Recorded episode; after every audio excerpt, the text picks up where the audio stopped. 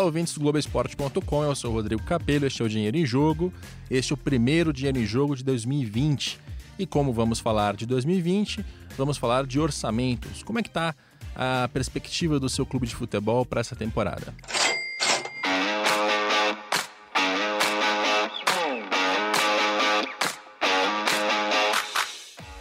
Muito bem, já adianto que nós teremos três podcasts diferentes para falar de orçamentos, até porque não daria para passar por todos os clubes de uma vez só.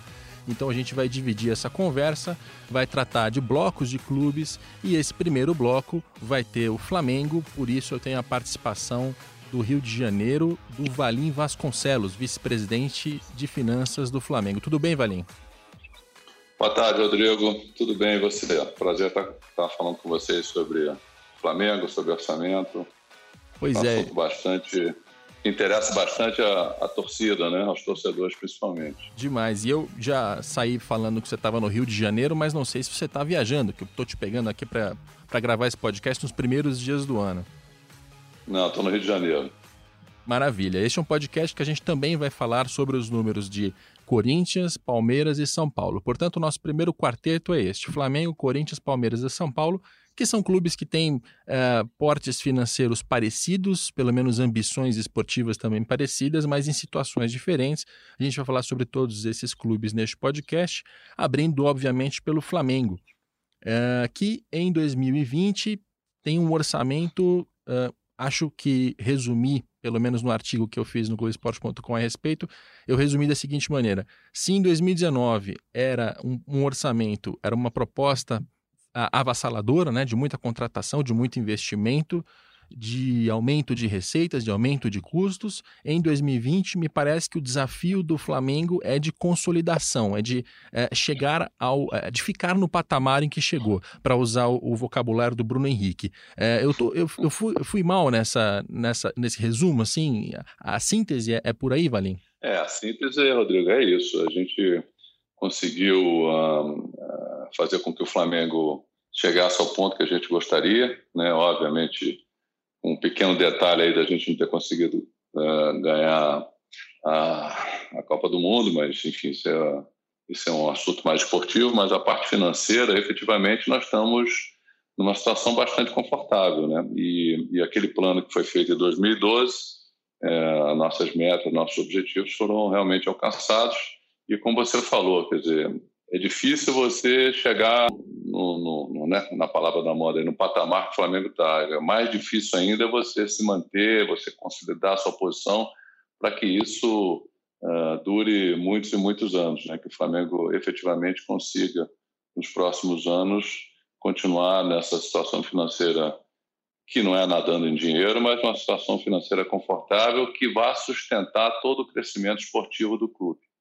Então, é fundamental essa consolidação para não só o futebol, os esportes olímpicos, o remo, toda a parte esportiva e toda a parte de investimento em equipamentos também, para que o Flamengo possa ter esse, essa situação para, nos próximos anos, continuar a ter essa, esse desempenho, que vai se refletir no desempenho esportivo. Né? Muito bem, a gente vai citar alguns números aqui, eu vou tentar não exagerar na numeralha, porque é um podcast, é um áudio, é, se o nosso ouvinte tiver curiosidade para ver mais números, estão todos no Globoesporte.com.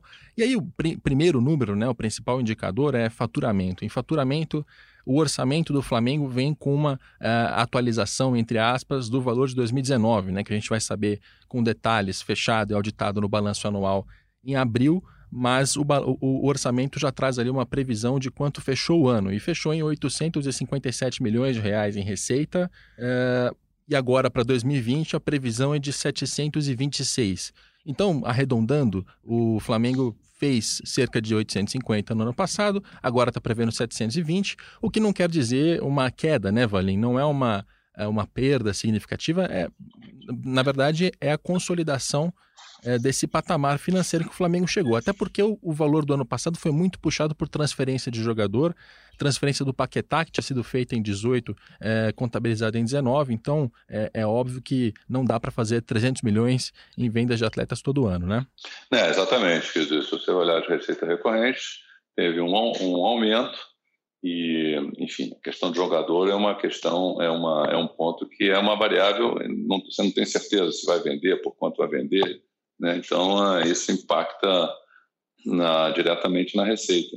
Mas o importante, Rodrigo, é que há um crescimento, mesmo da receita não recorrente, eh, da receita recorrente, há um crescimento anual. Você vê um, um crescimento forte, é, constante, e é isso que a gente tem que buscar. Receitas não recorrentes, ou seja, outras receitas que não sejam ali do, do, do dia a dia do negócio, são eventuais, podem acontecer ou não.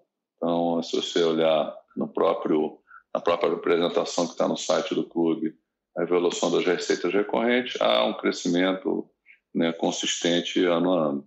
As receitas recorrentes são principalmente televisão, patrocínios, bilheterias e sócio-torcedor, né, que dá até para entender as duas coisas juntas, como match day, como fazem os europeus, uh, e a gente está desconsiderando venda de jogador, porque é um, é um, tipo de receita que é difícil de, de contar, né, Valim? Aliás, esse é um ponto que a gente vai passar algumas vezes neste podcast e também nos próximos sobre orçamentos, porque os clubes geralmente têm uma expectativa de vender jogador uh, que é, é difícil de saber se vai acontecer mesmo, porque depende de mercado externo, depende de mercado interno, depende de uma série de fatores que não estão sob o controle do clube, né? é, orçar a venda de jogador é algo que é, é geralmente temerário. Agora, no caso do Flamengo, para 2020, tem uma previsão ali de 80 milhões de reais. 80 milhões de reais para o elenco que o Flamengo tem, com a base que tem, com os jogadores subindo, não me parece algo é, problemático ou difícil de, de executar, né? E, e, tem, inclusive, a possibilidade de, se o Flamengo vender mais do que isso, é, isso alivia outras pontas do orçamento, né, Valim? É verdade.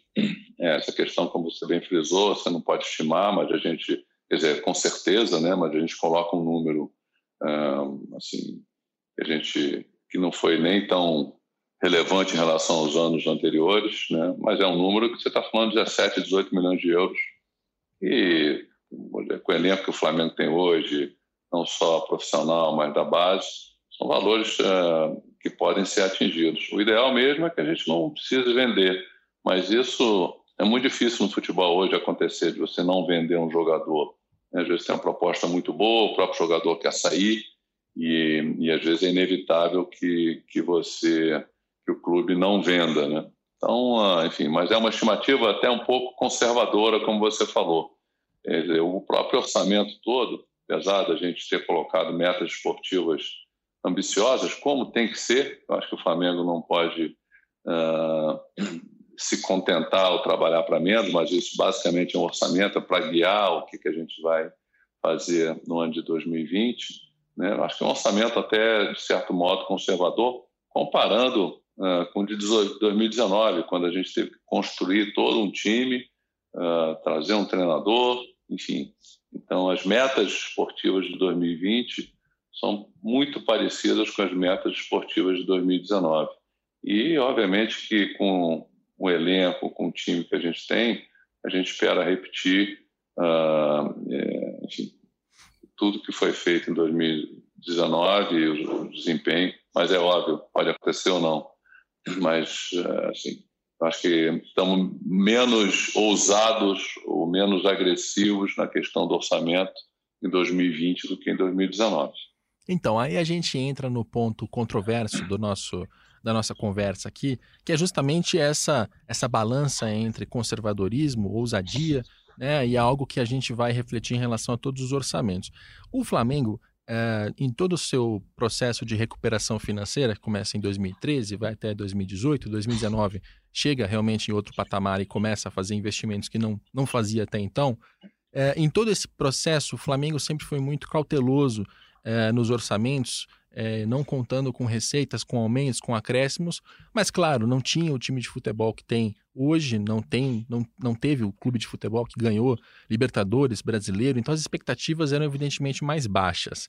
Agora, é, vamos quebrar isso por receitas, e eu vou começar por televisão, porque é, é uma das maiores fontes, é a maior fonte de receita do Flamengo para esse orçamento de 2020, são 283 milhões orçados. E esse valor de televisão, a gente tem uma diferença né, em 2019 em diante, é, de que o futebol brasileiro está ficando cada vez mais variável. Se no passado a cota de televisão era principalmente quase 100% a cota do Brasileirão, que era fechada numa negociação unilateral entre clubes e emissoras, é, a partir de 19 a gente entrou no modelo variável. Então, até a verba do Brasileirão tem lá 30% condicionados à performance, e a gente tem Libertadores e Copa do Brasil, que foram supervalorizados recentemente em termos de premiações, e essa premiação ela é compreendida como televisão, até porque a fonte pagadora é a TV. Quanto mais dinheiro Comembol e CBF arrecadam com televisão dessas competições, mais elas repassam para os clubes. E é 100% variável, quer dizer, se você chega até a final, se você é campeão, você ganha um valor é, muito grande. Se você cai nas quartas de final, você deixa de arrecadar um bocado. E nesse sentido, o Flamengo, para cumprir esses 280 milhões, precisa de segundo lugar no brasileiro, final de Copa do Brasil e semifinal de Libertadores. Minha primeira pergunta é, nesse, nesse sentido: essas colocações. É, não são ousadas? Você mencionou já que são conservadoras, é, mas eu, eu queria insistir um pouco. É, não é questão de ser conservador, já quer dizer, e eu acho que o Flamengo tem que estar sempre orçando, tá lá nas, pelo menos nas semifinais. No caso da Copa do Brasil aí, está escrito finais, mas é semifinal, tá? Então são semifinais de Libertadores, semifinal de Copa do Brasil, segundo lugar do brasileiro. É óbvio que, de novo, o Flamengo, com o elenco que tem, com, com a força que tem, tem que estar sempre é, imaginando chegar lá, nas, pelo menos nas semifinais, ou, e, no caso do brasileiro, no final, primeiro, segundo, é isso que a gente tem que, tem que mirar sempre. Mas foi uma estimativa apenas para compor o orçamento. É claro que a gente quer ser primeiro em tudo. E como a gente foi esse ano passado, tá certo? Então, é, essa é uma meta, como você bem frisou, que pode ter frustrações, no caso de não se classificar ou de sair antes, né? mas o Flamengo e como você bem colocou no seu, no seu artigo, também tem outras maneiras de conseguir repor ou a, a, a, a, eventual frustração de, um, de uma bilheteria ou de uma televisão, uh, etc. E tal, que é, em linhas de créditos.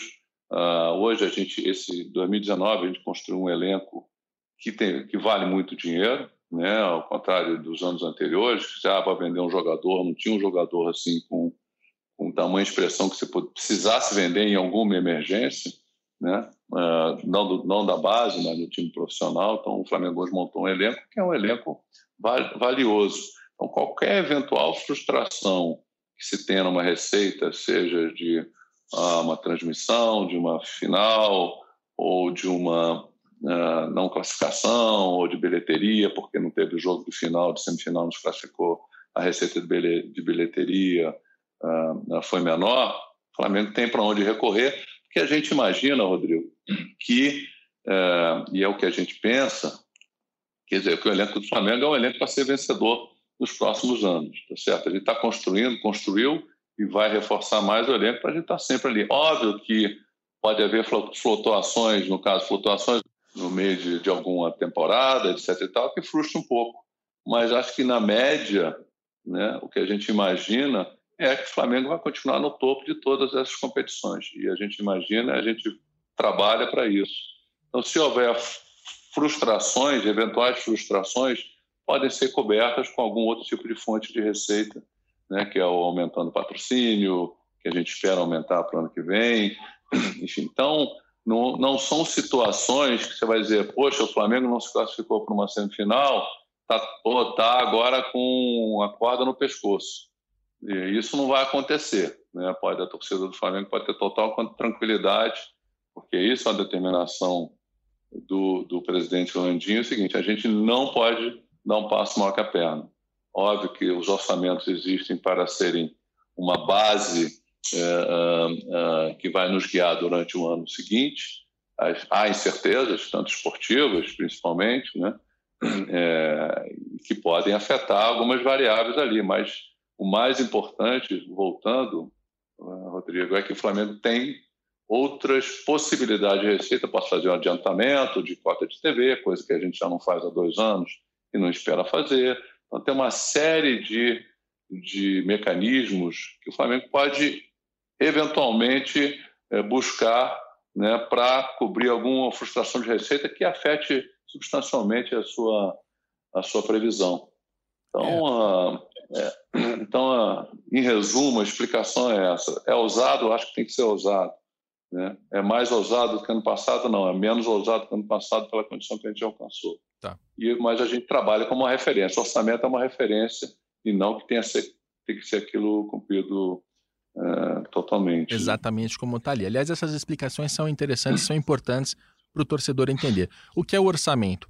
É, o orçamento é uma peça em que você vai fazer previsões de receitas e custos para você saber quanto você pode gastar, quanto você espera arrecadar e a partir disso você toca a sua administração. O que não quer dizer que aquilo está cravado na pedra, isso pode ter mudanças no decorrer da temporada. Então, por exemplo, se o Flamengo vende um jogador muito bem, passa dos 80 milhões em receitas com os jogadores, isso alivia um pouco a pressão em outras fontes de receita. Então, o patrocínio, a bilheteria, né, a própria televisão, tudo isso passa a ter uma pressão um pouco menor porque você tem uma, uma compensação do outro lado. Dentro da própria televisão, a gente não tem o Carioca. O Carioca não foi orçado pelo Flamengo dentro desses 283 milhões, porque o Carioca está numa é, renegociação de direitos entre Flamengo e Globo, essa negociação ainda não chegou ao fim, a gente ainda não tem, é, pelo menos eu aqui não tenho, o Valim deve ter uma ideia melhor, é, qual é a expectativa em relação a esse, essa propriedade, então você imagina, se o Flamengo fecha o Carioca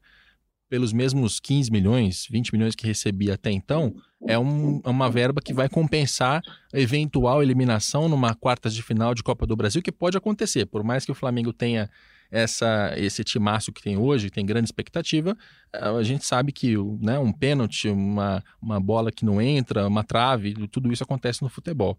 Então tem, tem como compensar, né, Valinho? O importante é, é o torcedor entender que é uma base de olha, qual é a previsão de receita, qual é a previsão de custo e vai se guiar a partir disso. É, exatamente, quer dizer, não tem que ter assim, ah, não conseguiu a receita tal, tá tudo tudo errado, não é assim, né? Do mesmo que você, falou, ah, podemos vender o jogador, por outro lado, posso conter alguma despesa, algum investimento é, de melhoria na Gávea, no CT, eu posso empurrar para o ano que vem, quer dizer, você tem como, ao longo do ano, você ir calibrando eu acho que o importante é você estar dentro do orçamento. Você não pode comprar muito mais, gastar muito mais do que está no orçamento, principalmente se tiver algum risco de não ter aquela receita. Mas se não acontecer a receita, você pode fazer um ajuste na despesa também. Isso também é, é perfeitamente factível. Né? Então não há motivos para assim, preocupações da torcida do Flamengo, que se, ah, se a gente não for semifinalista ou se a gente cair numa quarta de final, coisa que não acredito, mas pode acontecer, como você falou, futebol, a gente já viu tanta coisa na vida, né? Então não é motivo de preocupação. Podem ficar tranquilos que o Flamengo tem uma situação financeira confortável. De novo, não estamos nadando em dinheiro, mas temos uma situação financeira confortável. Se por acaso, vou até bater na mesa aqui três vezes, não alcançarmos as metas esportivas que a gente está pretendendo para 2020, isso não vai ser um fato que vai afetar substancialmente as finanças do Flamengo o Flamengo vai voltar a ter um, uma, uma situação problemática na área financeira. Não vai acontecer isso. Isso eu posso garantir a todos vocês. E nas outras fontes de receitas, a gente tem patrocínios, com uma previsão de sair de quase 100 para 126, a bilheteria e estádio tem um aumento até que é conservador, de 97 para 108, não é muita coisa se você for imaginar que uh, dessa vez o Flamengo vai ter a euforia da torcida, da torcida desde o começo da temporada, né? coisa que em 2019 ainda era menos do que é hoje, em termos de euforia, eu digo. Uh, sócio torcedor tem um aumento relevante aqui de 65 para 96, atletas é a única parte em que reduz ali de quase 300 para 80. Então o que o Flamengo está prevendo é o seguinte: vamos arrecadar menos com venda de jogador e para compensar, para manter o nosso patamar do jeito que estava no ano passado, tem que subir todas as outras fontes de receita. Uh, e aí entram essas explicações todas. Se alguma delas não, não bater, outra pode compensar. Se não compensar, ainda dá para mexer nos custos. E se tudo der errado e o Flamengo terminar o ano com prejuízo, nada impede também que faça um empréstimo bancário, pegue um dinheiro, cubra, pague aquilo e no ano seguinte faça o ajuste para para fechar as contas, né, Valim? Então é, é, é importante isso. É, a gente tem que olhar para o orçamento, tem que entender, tem que ver o que está acontecendo, o que, que pode dar de errado, né? Quais são os riscos. Mas na situação financeira do Flamengo não tem motivo para desespero, para pânico. É, agora, eu queria ouvir um pouco mais você em relação ao corte de custos, né? Qual a facilidade que tem um clube como o Flamengo de cortar custos no meio da temporada, assim? Se você chegar uh, e tiver uma frustração numa Copa do Brasil, uh, qual, qual, qual o caminho, qual o meio que o Flamengo tem, por exemplo, para baixar custo?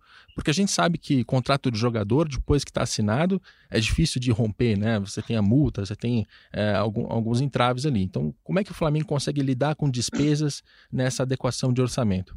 Não, tem algumas despesas que eu posso postergar, por exemplo. Tem alguns investimentos que eu estou fazendo no CT, alguns investimentos que eu estou fazendo na Gávea ou no Remo, investimentos físicos, né? Que eu posso chegar, olha, vamos, não vamos terminar isso, esse ano, vamos passar para o ano que vem. Então, tem várias despesas ou custos que eu posso é, administrar, né? atrasar um pouco, uh, se houver alguma necessidade. Então, tem sempre essa margem de manobra. É, e que não vai afetar, não estamos falando do futebol especificamente de jogador, reduzir, mandar embora, não é nada disso. É, é, a questão é, nesse ponto é de investimentos no clube social, investimentos no CT, que tem vários previstos, investimentos uh, no Remo, que são, de novo, eu posso, eu posso é, atrasar ou para o segundo semestre ou para o ano que vem que não são coisas assim que vão, não são investimentos que vão afetar diretamente ou atrapalhar o desempenho tanto do, do futebol quanto do esporte olímpico quanto do bem-estar dos sócios dos associados do Flamengo na Gávea. Muito bem, a gente vai continuar falando de Flamengo ao longo desse papo, até porque o Valim participa até o final. Uh, mas agora eu quero mudar as cores aqui para verde e branco para a gente falar um pouco do Palmeiras. Uh, a gente até vai fazer uma escadinha, acho que em, em, em uma certa ordem de, de melhor para pior. O Flamengo tem a melhor condição financeira do país, é isso que os orçamentos mostram. É lógico que são previsões, são projeções, tem que se concretizar, mas é, é, é quem tem a melhor, o melhor ponto de partida é o Flamengo. Depois a gente tem o Palmeiras com uma receita prevista de 600 milhões, então tem cerca de 100 milhões a menos do que o Flamengo já é um certo distanciamento para clubes que até então estavam em patamares muito próximos ali, até com o Palmeiras ligeiramente melhor, na minha opinião, em alguns, alguns dos últimos anos.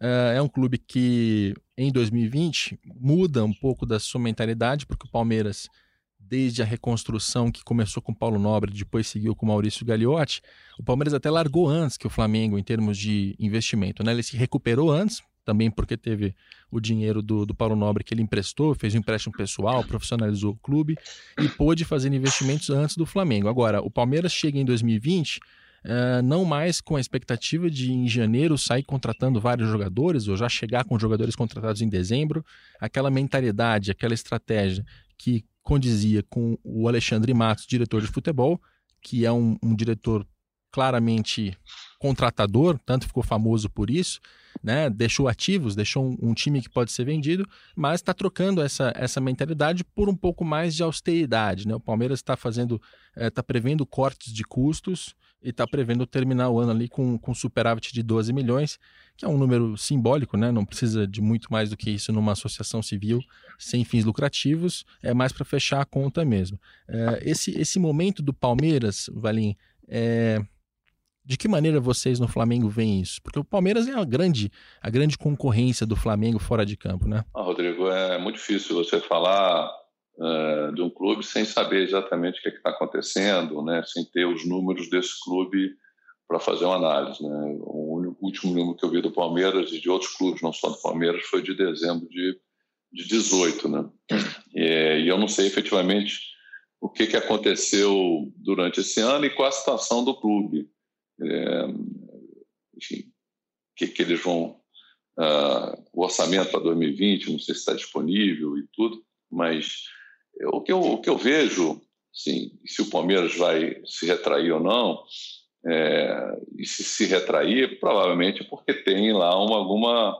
Uh, teve alguma frustração de receita ano passado, certamente, né? ele, ele não, não teve nenhum prêmio por títulos, uh, provavelmente alcançou colocações abaixo do que eles estavam prevendo. Isso pode ter trazido algum tipo de aperto de, de curto prazo, uh, mas eu também não, não, uh, não sei a, o tamanho da dívida, como é que é o, o esquema de pagamento né, por ano e tudo. Mas se efetivamente isso aconteceu, acho que é importante para o futuro e para a saúde financeira do clube, é, não é que dá um passo atrás, mas é dar uma segurada nos investimentos para que ele volte, se esse é o caso, tá? Estou supondo porque eu não, não conheço, para que ele volte a ter uma situação financeira equilibrada e possa voltar a crescer no futuro. Acho que o mais importante é, que todos, o administrador, principalmente o financeiro, tem que buscar é exatamente isso, quer dizer, que o clube esteja equilibrado, no caso aí financeiramente, para que ele possa ter um crescimento sustentável. Ou seja, não dependa de vender jogador, porque pode não acontecer, não dependa é, de, de alcançar posições nos campeonatos muito acima do que o seu elenco é capaz, na teoria, de, de conseguir, e receitas e, e maiores do que também mais difícil de conseguir. Então, se o Palmeiras der um passo atrás ou tiver menos é, ousado em contratações ou investimentos no futebol, provavelmente é porque a diretoria viu que precisa é, é, fazer alguns ajustes para poder continuar a ter o crescimento que eles vêm obtendo aí nos últimos anos. Suponho que seja isso. É, como o Valim mencionou, a gente não tem os números do balanço. A gente vai ter isso em abril e aí a gente vai ter né, mais noção de como estão as finanças do clube, porque a gente vai ter endividamento, coisa e tal. No orçamento, a gente tem alguns números ali que dão alguns sinais de como é que está a saúde financeira do Palmeiras. Então, por exemplo, o Palmeiras, é, até o orçamento, o orçamento foi feito com os números realizados de janeiro a novembro e com a projeção de dezembro, né, porque foi um orçamento feito em novembro é, é, um, é um clube que tinha ali é, 35 milhões de prejuízo, de déficit. Então, isso para o Palmeiras é, é até simbólico, porque nos últimos anos todos o Palmeiras estava numa toada muito parecida com a do Flamengo. Ele fazia investimentos, gastava bastante, é, arrecadava ainda mais e terminava o ano com superávit, conseguia um excedente ali para fazer investimento e para pagar dívida. É, então, pela primeira vez, o Palmeiras tem um resultado negativo, um resultado muito ligado a algumas frustrações em termos de receita com bilheteria. O Palmeiras achou que arrecadaria mais com venda de ingressos do que efetivamente arrecadou. E aí, para 2020, decidiu colocar o pé no freio, é, reduzir custos e fazer algumas projeções mais é, conservadoras, mais conservadoras até do que as dos outros três clubes que a gente está mencionando aqui. Então, por exemplo, venda de jogador, o Palmeiras está contando com 60 milhões, que não é um valor insignificante, mas é o menor valor dentre os, os quatro que a gente vai mencionar aqui hoje. Com patrocínio, aí sim a receita é maior, são quase 150, mas considerando que 85 da Crefisa estão garantidos, então é, o Palmeiras tem, uma, tem um ponto de largada que é evidentemente maior do que os outros e pode, por isso, fazer algumas previsões é, um pouco mais ousadas. É, no social, e social eu estou juntando aqui o, os sócios patrimoniais e os sócios torcedores, né? São dois tipos de associados, mas como a gente tem alguns clubes que não, não distinguem um do outro, estou juntando os dois juntos aqui. É, juntando os dois juntos não ficou muito bom, mas vamos nessa. 98 milhões de reais. É, no caso do Flamengo, a gente tem quase 130. Enfim, é, tem fontes de receitas bem equilibradas o Palmeiras, que aliás também é uma, uma virtude do Flamengo, né, Valim? Tem, a gente tem algumas pessoas que tentam reduzir o Flamengo a cota de televisão e o Palmeiras ao patrocínio da Crefisa. E na realidade, nenhum nem outro, né?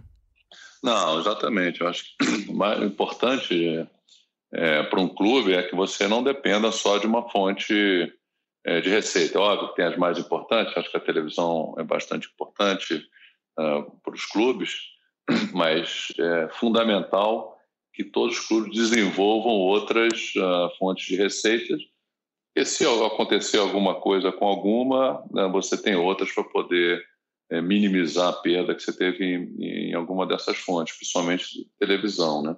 Então, uma, várias fontes de receitas, uh, desenvolver essas fontes de receitas é fundamental para que o clube tenha uma, um, uma situação sustentável ao longo do tempo. No caso do Palmeiras, as, as fases esportivas que são é, orçadas, que estão planejadas é de chegar às quartas de final de Libertadores, quartas de final de Copa do Brasil, pelo menos quarto lugar no Campeonato Brasileiro e semifinal do Campeonato Paulista. Diferença em relação ao Flamengo, o Palmeiras orçou o Paulista porque está com os direitos vendidos, é, mas nas outras competições tem é, ambições mais baixas, mas aí sempre deixando um asterisco muito claro que é isso não quer dizer que o Palmeiras só quer chegar até o quarto lugar, ele não quer ser campeão, não quer dizer que ele quer cair na quarta, nas quartas de final da Libertadores e da Copa do Brasil. O que quer dizer é que ele está contando com chegar até essas, até essas fases, até essas colocações, para conseguir cobrir os custos que ele está orçando para a temporada, custos mais baixos, inclusive, né? Porque tanto trocou de técnico, né, com a saída do Mano Menezes e a entrada do Luxemburgo, mas acho até que mais importante do que isso, trocou de diretor de futebol.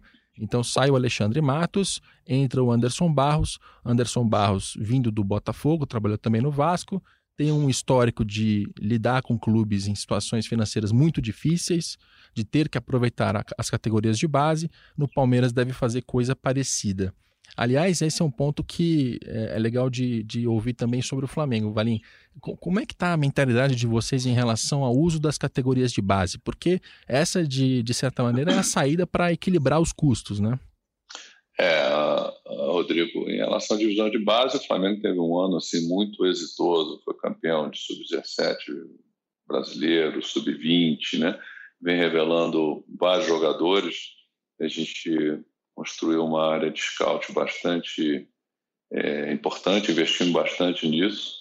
E, e, óbvio, a divisão de base é sempre uma fonte de, de eventual de receita, né? não que a gente vá vender todos os jogadores. Eu, eu espero que um dia a gente consiga assim, manter uh, os nossos principais jogadores da divisão de base um pouco mais tempo é, isso acho que tem, que a ver com, tem a ver com outras questões, né? Os jogadores não vão lá, lá para fora porque para ir lá para fora, eles vão lá para fora porque, óbvio que tem a parte do dinheiro também, mas acho que cada dia mais eu, alguns clubes brasileiros conseguem ainda competir um pouco, pelo menos no início, para tentar mantê-los aqui, mas é mais para poder disputar as melhores ligas do mundo, né? Acho que todo mundo quer jogar contra ou com os melhores jogadores do mundo. Então fica muito difícil você segurar esses meninos uh, quando tem uma proposta lá de fora. Mas eventualmente, é, efetivamente, Rodrigo, o investimento nas categorias de base é, é fundamental para que a gente é, construa não só o futuro do clube esportivamente, mas também tenha essa uh, ganhos ou receitas de venda de jogadores que, que são importantes mais para uns clubes do que para outros, mas são importantes para todos os clubes. É, lembrando também que nos últimos anos, com a melhora da condição financeira dos clubes europeus, e isso é atribuído pela UEFA ao fair play financeiro, é, mudou um pouco o perfil do, do jogador brasileiro, sul-americano, que os clubes europeus buscam. Eles estão buscando jogadores cada vez mais jovens. Então, se você vê jogadores que com 17 já estão praticamente vendidos, com 18 já vão embora antes mesmo de entrar em campo, isso é também sinal e uma reação a essa, a essa postura do mercado europeu, que influencia diretamente na, nas previsões de venda de jogador. Então, eu falei que ia fazer uma escadinha, não vou fazer a escadinha, eu vou colar o São Paulo agora na nossa análise aqui, uh, por causa exatamente desse assunto. O São Paulo tem uma previsão para 2020 de 541 milhões de reais em faturamento, né? um faturamento que está uh, abaixo do, do, Flamengo com 726, abaixo do Palmeiras com 600, uh, ah, mas é uma receita que acho que vai ser difícil de cumprir, principalmente porque o São Paulo está contando com 160 milhões de reais em transferências de jogadores. O São Paulo é um excelente vendedor, é um excelente vendedor, tem um bom histórico, né? Cotia funciona muito bem, virou grife. É, então o São Paulo sabe vender jogador, sim. Agora, 160 é muito dinheiro para qualquer um.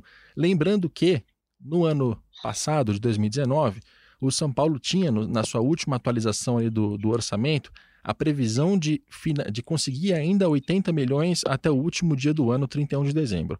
O São Paulo não conseguiu. Então, como infelizmente nas finanças não é como a tabela do campeonato, que zera de um ano para o outro, o São Paulo arrasta para 2020 essa necessidade de dinheiro. E se a gente fizer uma conta grosseira aqui, juntando os 80 de 19 que não foram conseguidos com 160 de 20 que precisam ser conseguidos, são 240 milhões de reais em venda de jogador. É, imagina, Valinho, o que é precisar vender jogadores e chegar a 240, é muita coisa, né? É, isso, enfim, quando são valores relevantes, como a gente conversou lá no início, quer dizer, é, um, é uma, talvez a variável mais incerta no orçamento é quanto você vai vender de jogador, né? Ah, então, e é um valor elevado, né? 240 milhões de reais, nós estamos falando aí de é, em euros, por exemplo, 240, estamos falando de 40 milhões de euros, né? 40 milhões de euros, assim, você tem. Óbvio que o São Paulo tem vários jogadores que, que podem alcançar esse valor, mas em compensação também, quer dizer, vai desfalcar o time, né? Então, a não sei que, que estejam novos meninos subindo e que vão repor esses meninos que vão ser vendidos, porque jogadores mais velhos é mais difícil você vender. Né? Então, eu não sei se esses 240 milhões, São Paulo está contando desses meninos recém-subidos, o Anthony, e tem outros meninos lá bom de bola e pô, que para vender, mas acho que 40 milhões de euros é um valor assim de, de, ousado, talvez desafiador e, e para você contar com um valor desse tamanho, uh, isso está incluído nos 540? Você falou não? Está né? incluído, está incluindo. O Valim está. Então, então, recorrente é 300. Receita recorrente é 300, são 300 milhões, é isso? Isso, exata, exatamente. Tá, então, você praticamente a sua receita recorrente você vai querer vender de jogador. Né? Então, uh, é, é, efetivamente bastante ousado. E o que, que, que, que, acontece se não vender? De onde vem os 240 milhões? Ou se você vender metade, onde é que você vai conseguir 120 milhões? É, e também tem que ver quais são as metas esportivas que eles, que eles uh, usaram para esse orçamento. Se foram metas lá de primeiro, segundo, semifinal, ou se foram metas mais menos ousadas, né? Não que eles não queiram, aquilo que você comentou do Palmeiras e do Flamengo. A gente quer sempre chegar, todo mundo quer chegar em primeiro, mas com base do orçamento, você coloca um valor menor, porque se houver alguma frustração, não te afete o seu, o seu equilíbrio financeiro. Também não é. sei se está disponível essa meta, meta esportiva do, do São Paulo para 2020. É, se for muito ousada, o 240 realmente é um, um valor elevado. Se não for tão ousada, é elevado, atenuou um pouco, mas mesmo assim 240 me parece um valor, uh, um orçamento de 540 é, é muito relevante. É, eu acho até exagerado, um bocado até irresponsável. As metas esportivas do São Paulo é, é segundo lugar no Paulista, quarto lugar no Brasileiro, quartas de final na Copa do Brasil e oitavas de final na Libertadores. É, dado o histórico, né, da, longo histórico do São Paulo, não são colocações difíceis de, de cumprir. Agora, a gente tem que levar em conta que, recentemente, o desempenho esportivo do São Paulo não se parece em nada, nem com o do Palmeiras, nem com o do Flamengo. Então, é, quartas de final da Copa do Brasil até acho que não é tão difícil, oitavas de final da Libertadores talvez seja, é, quarto lugar do Brasileiro talvez seja também. Então, também tem uma certa ousadia ali nessas, nessas metas esportivas que estão é, puxando ali as receitas com televisão. Agora, na venda de jogador, e aí é, um, é um, um, quadro em que o São Paulo se colocou, que é muito desconfortável, que é o seguinte: você vai cortar custos, você tem essa necessidade no orçamento do São Paulo, né? Você tem 40 milhões de reais a menos em relação a 2019. 40 milhões, se você dividir por 13, vai dar uns 3 milhões por mês, não é pouca coisa. Como é que você baixa esse custo? É, se desfazendo de jogadores. Agora, qual tipo de jogador? É o Hernanes, é o Pato, é o Juan Fran, é o Daniel Alves. Daniel Alves, evidentemente, não vai sair, mas é esse tipo de jogador que você tem que cortar para conseguir reduzir custo. Uh, é, para fazer a, a, venda de jogador, chegar nesses 160 de 20, compensar ainda os 80 de, de 2019, você não vai conseguir vender o Juan Fran, você não vai conseguir vender o Pato, né? não está mais na idade de vender, não tem mais esse desempenho para chamar atenção. Você vai vender quem? Os jogadores que o Valim mencionou. É o Anthony, é o Lisiero, são jogadores mais jovens. Né? Então, é, o, o que coloca o São Paulo numa posição muito desconfortável é que, ao mesmo tempo o clube tem que tirar jogadores da ponta, né, dos mais velhos, dos veteranos, dos medalhões, e também tirar jogadores dos mais jovens, né? Como é que se faz futebol de um jeito, né? Como é que você vai conseguir cumprir aquelas metas esportivas se você está com essa necessidade de cortar mais ou menos nas duas pontas? Claro que eu estou fazendo uma análise grosseira aqui de, da, do departamento de futebol, né? Mas é isso. Agora, é, o São Paulo tem uma dificuldade que muitos outros clubes têm, e eu queria que o Valim contasse como alguém que vive é, dentro do clube. Como é que é a relação entre financeiro e futebol? né, entre os departamentos. Porque o financeiro chega e alerta, né? Olha, é, além disso aqui não dá para ir, até ali dá para ir, é, do ponto de vista financeiro. Agora, nem sempre o departamento de futebol segue essas, essas recomendações e, e o São Paulo, é, para mim, pelo que, eu, pelo que eu tenho de informação, é o caso.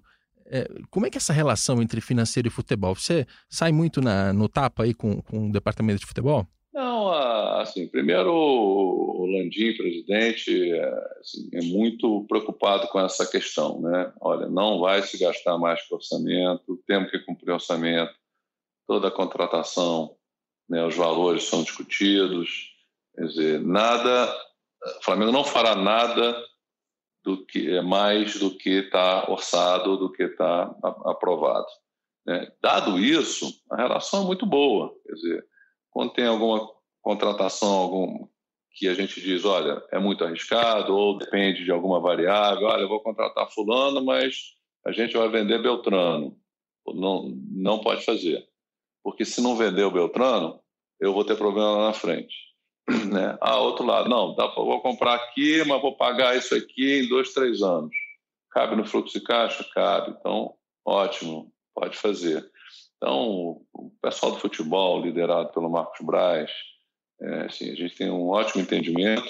E é mais importante que isso, o presidente já disse que não vai fazer e não autoriza nenhum investimento, não é só no futebol, em qualquer outro lugar que esteja fora do orçamento.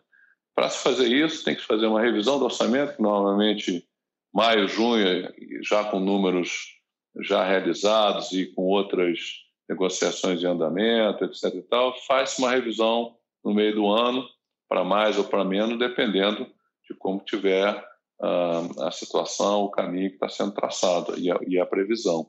Então, não há nenhum tipo de problema. O futebol está sabendo, é, o futebol participou do orçamento, né? aliás, o clube inteiro, todos os, os, analistas, os gerentes, todo mundo faz, faz, fez orçamento, esse orçamento foi discutido, é, bastante discutido internamente, como tem que ser, ajustes foram feitos e está todo mundo de acordo, e foi aprovado pela diretoria. Então não tem discussão, se bater o número lá que não está no orçamento, o futebol já sabe que não vai, não vai poder fazer. Né? E, assim, tivemos zero de problemas. Esse ano passado foram contratados lá oito jogadores, né? um por empréstimo, os outros todos contratados. Não teve nenhum embate, teve algumas situações que a gente entendeu que o risco era maior do que o, necessário e o presidente disse que não, não vamos fazer essa, esse movimento. Assim, tudo funciona perfeitamente, né? E eu acho que é assim que tem que ser. É óbvio que você tem lá discussões, ah, eu queria fazer aqui isso, aquilo. Olha, é, não vamos correr risco financeiro, não precisamos correr risco financeiro.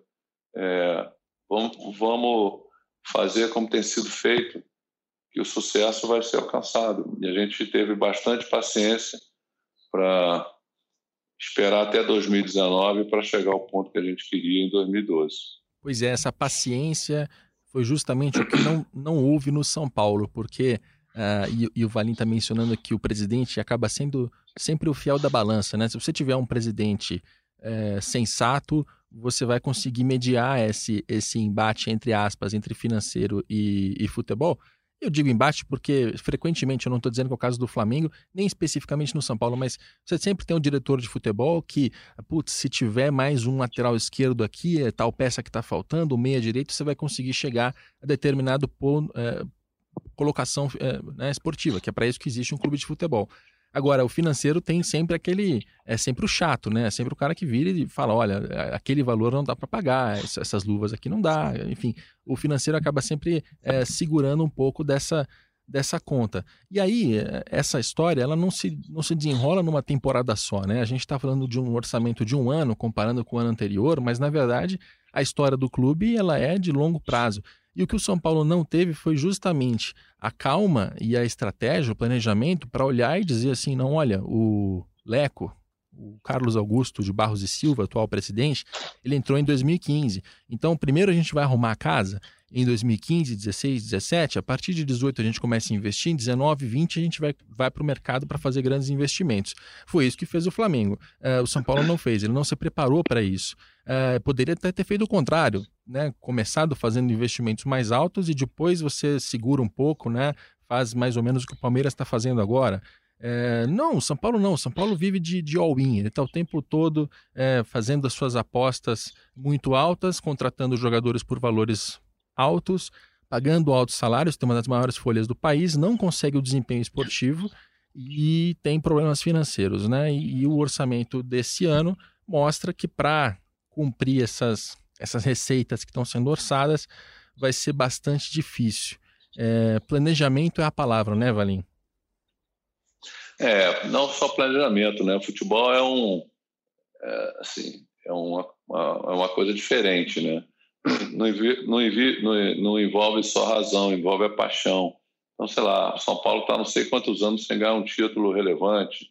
Né? Isso, isso, assim, pressão da torcida, a vontade dos dirigentes, olha, vamos se contratar aquilo que você falou, fulano, Beltrano, lateral, meio de campo, isso aqui, a, gente, vai ser campeão, nada garante que isso vai acontecer. Né? O, que, o que a gente teve esses anos todos. E uma paciência enorme da torcida do Flamengo, porque ela viu que aquele projeto que a gente montou em 2012 era a única alternativa para o clube, ou a gente estaria hoje numa situação, nem sei onde é que a gente estaria, mas é, não pode desistir desse caminho. Né?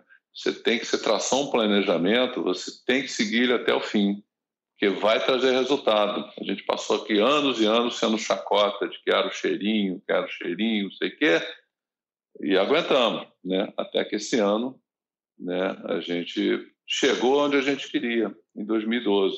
Agora, é cumprir, cumprir o planejamento, não abrir mão dos princípios e dos valores que foram definidos lá no início e persistir. Se você persistir, se você tem é, é premissas, uma base correta de, de planejamento e que nada assim que você vai inventar, mas olha, está aqui consistente, as premissas são essas, vamos trabalhar nessa linha, nessa linha, você vai conseguir chegar. Às vezes as pessoas não aguentam, Rodrigo, às vezes chega no meio do caminho, bate um desespero, o cara quer ganhar de qualquer maneira e acaba é, fazendo movimentos que não estavam previstos ou planejados. O que, que isso vai acontecer? O cara vai voltar para trás. Vai, né? Que nem aquele jogo que você joga com um dado assim, caminha 10 casas para frente, chega dependendo, você caminha cinco para trás, aí volta lá para dois anos atrás, quando você uh, estaria no mesmo momento de agora. Então não adianta, você tem que fazer um momento, você tem que saber o que, que você quer. Olha, eu quero trazer só medalhão. Será que medalhão com 30 e poucos anos vai funcionar pagando caro? Pode ser que você traga um, dois, mas se tiver seu time todo assim, talvez não, mas você tem que traçar sua linha, é, eu vejo muita gente aí vendo, mas o, o treinador que o Flamengo trouxe esse ano foi fundamental para a gente ganhar. Não sei se o Jesus não estivesse no clube, talvez um outro, talvez a gente pudesse até ter ganho, mas não com a facilidade com, com que a gente venceu. Então, não é só contratar o jogador, né? Você tem que ter uma, um projeto para o futebol, né? É, é, um planejamento para o futebol e tem que seguir até o final. Se tiver um projeto consistente, vai dar certo. É, é, é, o, é, o, é, o que a gente tem, que a gente praticou e o que a gente viu no Flamengo, né? Agora, se der desespero no meio do caminho, ah, meu Deus, a torcida está me cobrando, a gente não ganha não sei quantos anos, e fizer um movimento diferente do que você planejou, a chance de, de dar errado é grande e de você voltar dois, três anos e ter que recomeçar tudo de novo. É um tempo perdido é consistência e voltar algumas casas. Né? O jogo que você mencionou, o jogo da vida. Joguei muito, mas não vejo mais a menor graça, porque é pura sorte. Né? Não, não, tem estratégia no jogo, né? É só jogar o dado e, não, não. ou ter sorte ou ter azar. Uh, mas quem, quem passou por isso é o Corinthians, que é o nosso último orçamento analisado desse podcast. O Corinthians, lá em 2012, no momento em que o Valim estava se reunindo com outras pessoas para tentar reerguer o Flamengo, né? Esse processo aconteceu por ali.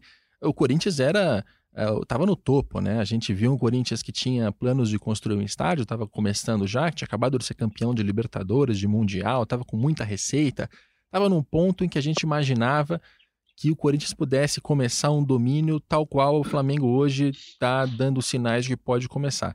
Mas no meio do caminho, a gente não vai fazer esse, esse retrospecto todo, esse contexto todo, mas uh, o estádio tem, tem os seus, seus desafios financeiros, né, tem dívidas a pagar, o futebol uh, perdeu a linha de, de uns dois anos para cá, e com isso o Corinthians está com um orçamento aqui que não é dos mais otimistas, principalmente na comparação entre uh, Flamengo e Palmeiras, que são os clubes que estão à frente que é com quem ele tem a ambição de, de competir. Né? A gente vai mencionar os valores. Primeiro vou passar pelas posições. A gente mencionou as, as posições é, com as quais os clubes contam. O Corinthians está contando com sétima colocação no Campeonato Brasileiro, com oitavas de final na Libertadores, com oitavas de final também na Copa do Brasil. É, e essas são as principais é, expectativas do Corinthians para fazer o orçamento. De novo, é claro que o André Sanches, que é a direção do Corinthians, pretende ser campeã de tudo, mas ela está montando custos e receitas pensando nessas colocações, que são, de todas as que a gente mencionou aqui, são as colocações mais é, conservadoras, é, pessimistas, talvez, né? Sétima colocação do brasileiro, acho que o Corinthians, mesmo passando pelas, pelos perrengues que passa financeiros e esportivos, tem, tem capacidade para ficar acima do sétimo lugar. Uh, de, em termos de receita, é a menor receita entre os quatro, 493. Uh, só para recapitular: Flamengo 720, Palmeiras 600, São Paulo 540, desde que consiga cumprir o que a gente acha que é improvável, pelo menos eu acho que é improvável. O Corinthians está esperando 493. Tem a, a, televisão como a maior fonte de, de arrecadação e tem alguns pontos ali que claramente fica para trás, como por exemplo. É, patrocínios, o Corinthians, que está com dificuldade para fazer esse, esse número, está contando ali com 77. Né? O Flamengo, considerando patrocínios incentivados e os do futebol, é, passa de 120. Então tem uma diferença relevante ali em patrocínios que até outro dia não era assim, né, Valim? É, o que, que, que você pode dizer dessa desse, dessa, desse, desse processo que passou o Corinthians, né? O Corinthians, todo mundo imaginava que ele iria espanholizar o futebol brasileiro junto com o Flamengo e, por vários motivos, é, aparentemente não conseguiu fazer isso, né? É, eu, de novo, né, mais uma vez, eu não, não acompanho assim, as finanças do Corinthians, principalmente esse ano, não tenho visto. É, o que me, me parece que né, vendo aqui de fora, é que a questão do estádio é que atrapalha bastante o desempenho dele. Né? É, não sei quanto que ele gasta por ano pagando lá o, o, o, estádio, mas certamente é um dinheiro que poderia estar sendo investido no time ou, ou em outros, em outros, principalmente no time, né? Então, uh, eu acho que esse talvez seja o calcanhar de Aquiles aí do Corinthians, seja aí o valor que ele que ele gasta por ano. Não sei se você tem esse número aí, Rodrigo, acho que seria importante até. Tem, tem. tem. É, se pudesse divulgar, que deve ser um valor bastante relevante. Isso deve fazer uma diferença enorme para ele. É, eles têm a projeção de arrecadar 71 milhões com bilheterias. né? Para comparar com o Flamengo, a gente está falando de 108 no caso do Flamengo. Mas quanto, mas quanto que ele paga lá para. É, então, os custos. Pela dívida do estádio. A dívida, Não, a dívida estádio, que ele tem é, pelo estádio a Arena Corinthians ela tem os custos operacionais dela e ela tem também a dívida que ela carrega que tem que amortizar. Isso. O Corinthians conta com esses 71 milhões para pagar as duas coisas. O que a gente, eu, eu não sei dizer números específicos em relação à, à dívida e a, aos custos do estádio, porque a Arena Corinthians não está dentro do balanço do Corinthians, está separada, está num fundo e esse fundo tem um balanço que não é nada claro. Né? Então, mas o que eu sei, e a gente consegue é, confirmar isso com a diretoria já há, há bastante tempo, é que esse, essa bilheteria ela é importante, ela é fundamental, mas ela não é suficiente para cobrir custos e dívidas da Arena Corinthians. Então, o, o cenário é o seguinte: enquanto o Flamengo tem é, mais de 120 milhões em perspectiva vindos de bilheteria para gastar no futebol, o Corinthians conta com 70, mas esse 70 ele não pode contar com isso para contratar jogador, para pagar salário. Esse dinheiro está todo separado ali para pagar os custos, né? primeiro os custos e depois o que sobrar ali, o que der da dívida do estádio. É uma desvantagem considerável, né?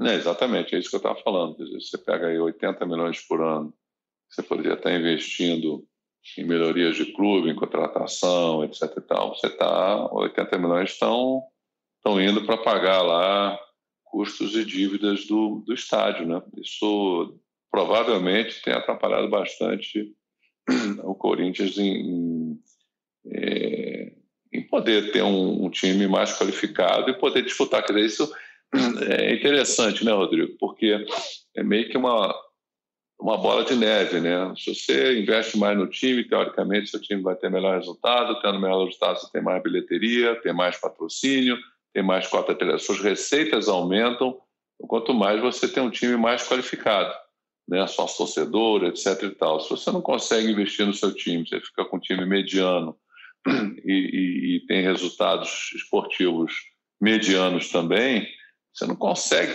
aumentar mais rapidamente a sua receita.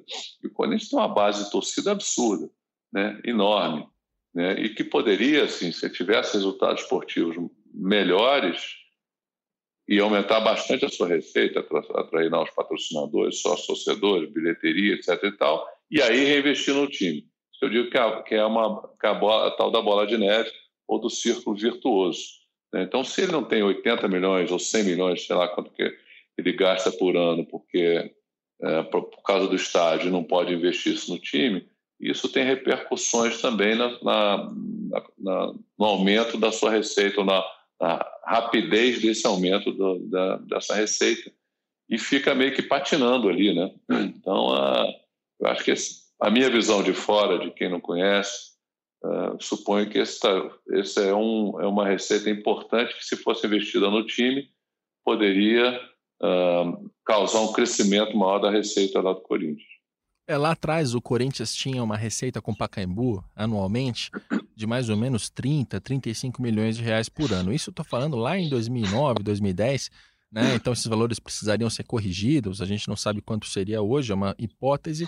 Agora é fato que o Corinthians trocou esse é, aquela, aquele dinheiro que ele tinha seguro com o Pacaembu, que entrava e era usado no futebol, por um investimento no estádio.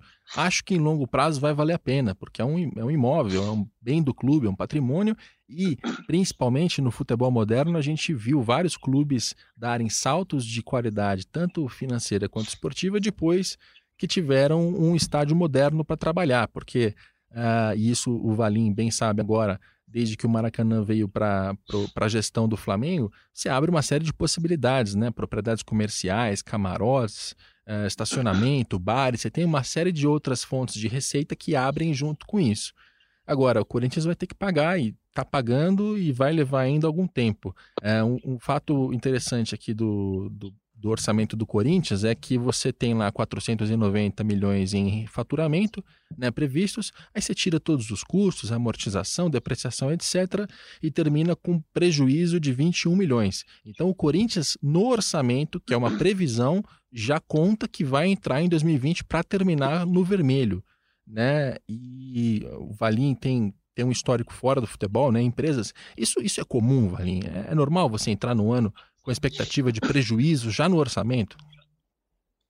É, depende, obviamente, da situação da empresa. Né? Se, se é uma empresa em uma situação difícil, né, por, com uma eventualidade de mercado, né, preço sua, dos seus produtos, ou recessão, faz uma previsão é, que pode ser com prejuízo, ou uma empresa que está em recuperação, mas que vai uh, ter prejuízo hoje, mas daqui a alguns anos vai estar tá virando resultado, virando lucro é normal.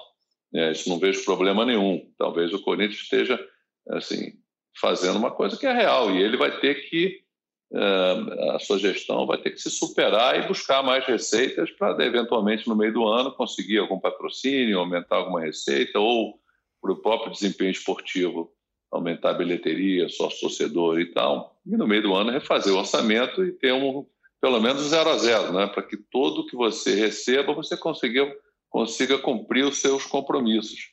Eu acho que isso é o, é o mais importante, né? o que traz credibilidade para qualquer empresa ou para qualquer clube. Quer dizer, eu tenho dinheiro, eu gero dinheiro suficiente para poder pagar meus custos e as minhas despesas.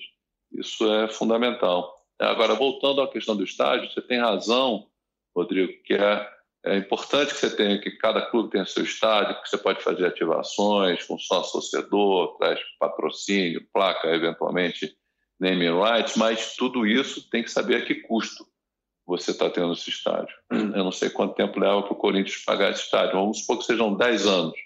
vai ficar 10 anos nessa situação, né, podendo abrindo mão do investimento de 80, 100 milhões por ano, poderia né, reverter para o time por conta do estádio. Essa é uma, essa é uma discussão, que obviamente não é minha, essa é da, da direção e da torcida do Corinthians, para saber até que ponto vale a pena a gente ter um estádio, né, para dizer que tem, acho que é legal, importante, mas a que custo isso? É, a, essa eu, altura do campeonato. Eu, como torcedor, é, eu, como torcedor, faria uma análise mais profunda, olha, quais são os custos e os benefícios um estádio agora. É, a essa é, altura que, do campeonato tá acho me, que já foi, né, Está me custando muito. Agora acho que, acho que já foi, não tem mais o que fazer com o estádio, né? Não, não é um bem que você consegue alugar, vender, né? Não sei como é que é o contrato do Corinthians com a Caixa, mas dependendo do contrato, ele entrega de presente para a Caixa. boto o mico preto para outro. Mico preto não no sentido da instalação, mas no sentido de que é um fardo aquilo né, anualmente para o Corinthians, né? é. me parece aqui de fora. É buscando. É, você concorda comigo? É, então você tem que você tem que você tem que analisar, né? O que, que é melhor? Eu ter um estádio e ter anos e anos botando 100 milhões por ano lá para pagar aquele estádio, que não sei quanto tempo ainda falta, ou dar um passo atrás não tenho estádio, vou jogar no Pacaembu, vou jogar em algum outro estádio, mas eu tenho 100 milhões aqui, é, posso arrecadar um pouco menos, mas vou ter lá só 80 milhões por ano para investir no meu time, que vai trazer alegria para a torcida, que no final das contas, a torcida, Rodrigo, tem que ver a luz no final do túnel. Olha aqui, com a torcida do Corinthians, daqui a cinco anos acabo de pagar o estádio, e pô, daí para frente vamos pegar todo o dinheiro, investir no time, nós vamos ter um estádio quitado e um time uh, cada vez melhor. Vamos esperar? Vamos esperar. Agora, se ela não vê quando isso vai acontecer, pode ser 5, pode ser 10, pode ser 15, sei lá quanto tempo falta, se isso vai ter uma solução, aí, aí é, é, acho que a torcida começa a ficar preocupada. Quando é que termina esse negócio? Todo ano eu vou, vou lá, encho o estádio esse dinheiro vai para pagar a dívida. Quando é que termina isso? Né? Tem um fim? Ah, não, vamos conseguir um naming rights, esse naming rights vai pagar todo ano a nossa despesa ou parte da despesa. Beleza, aí você já conseguiu ter uma, uma solução. Mas se você não tem solução, a meu ver, é, é, não, eu, eu, dois, três, quatro anos dá para você aguentar. Agora, cinco, dez, quinze anos, eu não sei se aguentaria, não. É, eu entendo a angústia, mas até buscando como contexto, o São Paulo, quando construiu o Morumbi, passou por uma, por uma situação parecida, porque o São Paulo começou a construir o Morumbi nos anos 50, nos anos 60 foi quando ele, ele sacrificou mais é, receitas do futebol, lógico, era outro mercado, outro país, outro mundo, é, mas o São Paulo passou por isso nos anos 60, foi inaugurar o Morumbi só em 1970, daí em diante teve muito benefício esportivo e financeiro por causa da construção, então foi um longo período de uhum. sacrifício até chegar lá. No Corinthians de hoje, é, eu, assim, como cidadão, não como torcedor de futebol, eu espero que o estádio seja muito bem usado e seja pago, né? Porque foram mais de claro. 400 milhões de reais em financiamento público para que, ele, né? que ele saísse, exatamente. Então, eu claro. espero, espero, que o Corinthians não te ouça, Valim, em relação a, a devolver para a Caixa, né? É, não, mas eu estou dizendo o seguinte, depende do, do, do, seu contrato, né? Os contratos têm que ser cumpridos. Se o contrato dá essa brecha para ele, olha, tá aqui, ou você renegocia, sei lá. Assim, acho que tem que sentar na mesa. O Corinthians tem que ver, assim, minha opinião, tá? Não, sou, não quero dar opinião do que estou jogando. Se eu fosse, se fosse um caso do Flamengo, eu tenho que ver o que é melhor para o Flamengo, pô. Não quero saber Sim. se eu tenho o melhor para a Caixa. Olha, se eu posso devolver, por exemplo, que eu não sei se pode, e isso for melhor para o Flamengo, bom, de repente eu vou devolver, né? Eu prefiro estar investindo 80, 100 milhões no meu time todo ano do que ter um estádio, pelo menos agora. Ah, pode ser que no futuro, ou não, pode ser que haja uma renegociação. Porque eu acho que, não, de novo, tá? não estou querendo me meter no, no, no Corinthians, usando uma visão pessoal minha. Abrir mão todo ano de 80, 100 milhões de reais, se é esse o número né, que você colocou. É. Nós estamos falando aí de 50, 500 milhões de reais. É muito dinheiro. Muito é. dinheiro. É um sacrifício. Dá para fazer um timaço, pô. É um sacrifício. Um que deve continuar. 70 milhões em bilheteria, projeção para 2020, ainda tem alguns custos a mais, deve passar desses 80 que o Valim está mencionando. Uh, e essa situação do Corinthians para 2020. Bom que a gente termina com controvérsia, Valim, que aí a audiência que ficou até o final, isso é, é, é muito bom para a audiência. Não, mas é, não, é bom para a discussão mesmo, porque é, não, você não tem uma, você não tem uma receita, ó, é isso. Você tem que sentar, ver quais são os prós, os contras. Pode ser que eu esteja falando besteira aqui, porque eu não conheço, na, na verdade, a real situação, enfim, o que está acontecendo. Então, pô, o Valim está falando besteira do Corinthians. Posso estar falando mesmo né? mas eu estou com os dados que a gente está conversando aqui agora. É um, é um bate-papo. Claro, claro, claro. É, tanto do Corinthians quanto do Palmeiras quanto do São Paulo, eu não tenho noção. Do Flamengo, realmente, eu tenho. Mas eu, dos outros times, é, é, dos números que você me colocou aqui agora. Eu posso estar falando uma grande besteira. Uh, mas acho que vale mesmo a discussão. Acho que é importante. E a própria torcida, acho que tem que. É, acho muito legal, Rodrigo, seus, seus artigos, suas matérias, porque né, é um tema que antigamente não importava para a torcida. É, os clubes compravam, não pagavam, deviam salários, isso aqui, a torcida só queria saber dentro de campo. De uns anos para cá, a torcida passou a estar preocupada. E eu vi muito nesse seu último artigo, quantidade de tweet lá que eu vi. Cara, Flamengo vai dar problema se não alcançar as posições meu Deus do céu, tá? então fica todo mundo é, é. preocupado, porque foram, foram anos para a gente chegar nessa situação que ninguém, ninguém cogita, sequer cogita da gente perder esse, essa, esse equilíbrio financeiro. E provavelmente isso vale para as outras torcidas. As torcidas querem que seus clubes tenham capacidade de investimento cada vez mais, qualificar seus times, né, para poder ganhar títulos. Esse é o objetivo da torcida. E ela está vendo, né, e o Flamengo foi importante também, não só para o Flamengo, mas para os outros clubes, que é possível e é importante você ter um equilíbrio financeiro, porque esse equilíbrio financeiro é que te vai te dar sustentação para os anos da frente. Olha, eu estou equilibrado financeiramente, eu vou ter capacidade de investimento. É aquele negócio que eu falei há poucos minutos atrás. Quanto mais capacidade de investimento e crédito para eventuais frustrações de receita que a gente tem hoje, a gente tem hoje linhas de créditos em bancos que está lá parado, relevante. Se eu quiser buscar para alguma frustração, eu vou lá pego agora. Né? E não tem problema nenhum, as linhas estão lá. Por quê? Porque foi um trabalho de anos de, de construção de credibilidade, né? de mostrar seriedade e crescimento consistente e sustentável. Então, as torcidas, os outros clubes que não estão com isso, começaram a se preocupar com esse assunto. E acho muito bom que você é, é, frequentemente coloque artigos e análises sobre os clubes, e sobre os clubes de cada suas torcidas também, mais interessante, eles estão preocupados, porque estão vendo que o caminho não é mais esse, o caminho é de gestão séria, equilibrada, de sustentação financeira, de responsabilidade, de cumprir o orçamento, cumprir o seu planejamento. E se não for assim, Rodrigo, é. É, e, o retorno acontecer, sobe um pouco, daqui a pouco cai de novo. Pois e é. aí, para recuperar tudo de novo, é demora não sei mais quantos anos.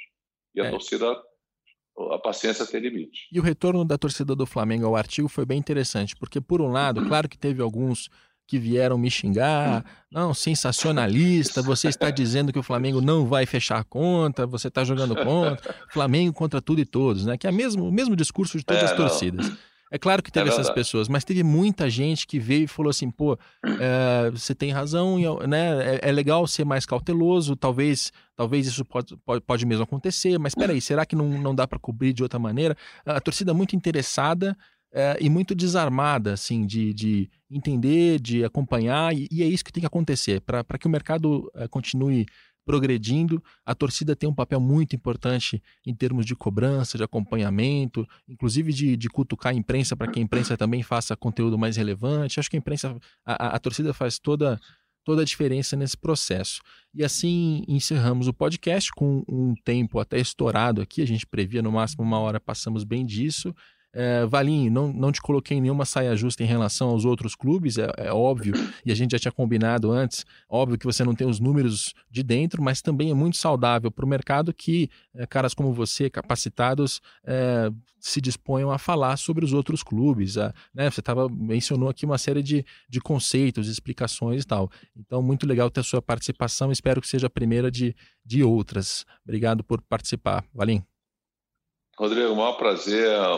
Acho que é um assunto, de novo, né, que cada vez mais interessa a torcida brasileira, né, de poder olhar efetivamente com a situação financeira dos seus clubes, é, como é que está sendo gerido os clubes, né, e, e os próprios associados de, de, cada clube, acho que tem que, mais do que a própria torcida, tem que olhar para esses números e cobrar, e na hora das eleições, votar nos candidatos que efetivamente tenham compromisso com o seu orçamento, com o seu clube, com o seu planejamento. Não tem mais nenhuma mágica, né? Hoje em dia, ou você faz a coisa certa, ou vai ter problema. E, e, e cada vez que você tem problema, são anos atrás, são casas que você volta atrás e vai ter que trilhar de novo o mesmo caminho e está perdendo tempo. Então, um prazer enorme falar com vocês, com seus ouvintes. Enfim, espero que todos gostem dessa discussão. Estou sempre à disposição para tirar qualquer dúvida, né, principalmente do Flamengo. Maravilha. Um abraço quem... grande para vocês, um ótimo ano novo para todos, para todos que estão ouvindo aí, para você e para todos. Para todos nós. Para quem não sabe, o Valim foi quase presidente do Flamengo, mas essa é uma história que a gente conta em outro podcast. Nos próximos podcasts, a gente vai passar pelos orçamentos de Grêmio Internacional, Atlético Mineiro, Santos, Vasco, Bahia, Fortaleza, Ceará e vai mencionar inclusive aqueles clubes que não fizeram orçamentos, por acaso são aqueles que eu não mencionei agora. Teremos sempre a participação de outros eh, dirigentes ou profissionais eh, dos clubes de futebol. Quero ter os clubes falando nesse começo de ano. E assim começamos o nosso 2020 do Dinheiro em Jogo, podcast editado pelo Leonardo M. Bianchi e coordenado pelo André Boaventura. Até a próxima segunda-feira.